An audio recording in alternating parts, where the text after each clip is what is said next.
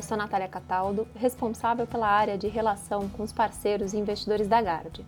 Nesse podcast, vou passar um breve resumo da nossa visão de cenário econômico e as principais contribuições das estratégias ao longo do mês para cada um de nossos fundos. Fique agora com o próximo episódio.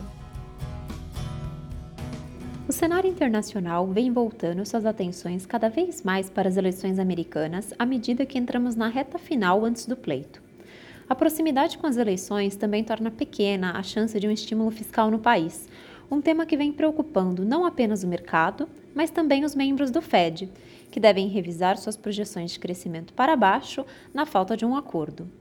Por fim, podemos estar bem próximos de anúncios positivos a respeito da descoberta e aprovação emergencial de algumas vacinas contra o Covid-19, que deve contribuir para um ambiente favorável ao risco tanto para os emergentes quanto para países desenvolvidos. Aqui, a Europa se destaca por estar impondo medidas localizadas de restrição para lidar com o medo de aumento de casos. Cenário doméstico segue girando em torno do trilema fiscal, de criação do Renda Brasil, ausência de reformas mais profundas e manutenção do teto de gastos. Continuamos a notar uma forte pressão sobre o teto de gastos e antevemos ainda mais volatilidade nos preços dos ativos à frente. A atividade segue com boa recuperação, confirmando nosso cenário mais construtivo para esse ano. No entanto, seguimos pessimistas com a capacidade de recuperação da atividade econômica em 2021, com o fim dos programas de governo de manutenção de empregos e renda. Na inflação, as pressões de alimento levaram à revisão da nossa projeção do IPCA desse ano para 2,5%.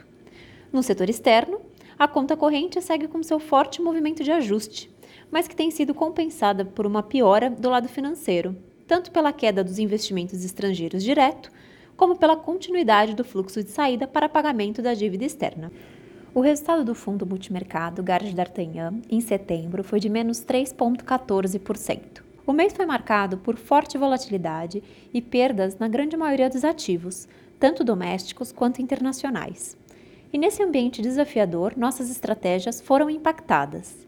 A principal contribuição negativa da carteira veio das posições em renda variável, a forte correção apresentada pelos principais índices, como Nasdaq, S&P e Ibovespa, pode ser explicada por diferentes fatores. No mercado internacional, ocorreram realizações de lucros, questões técnicas e a não postergação dos esperados e já precificados incentivos fiscais dos Estados Unidos. Já no fronte doméstico, além do ambiente externo mais turbulento, aumentou muito a percepção do risco fiscal no Brasil, com discussões sobre a extensão dos auxílios sem contrapartidas de cortes de despesas, com consequentes riscos fiscais e de estouro do teto de gastos.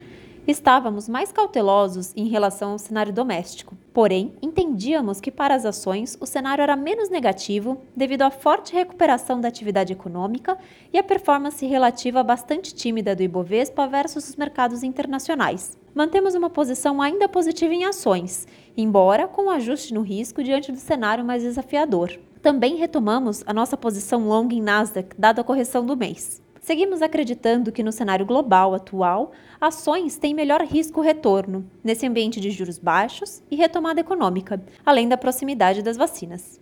O mercado de câmbio continuou com alta volatilidade, por isso mantivemos a alocação mais tática, evitando grandes posições no overnight. Em moedas, do lado positivo, tivemos a posição em Libra e, como destaque negativo, a posição em peso mexicano.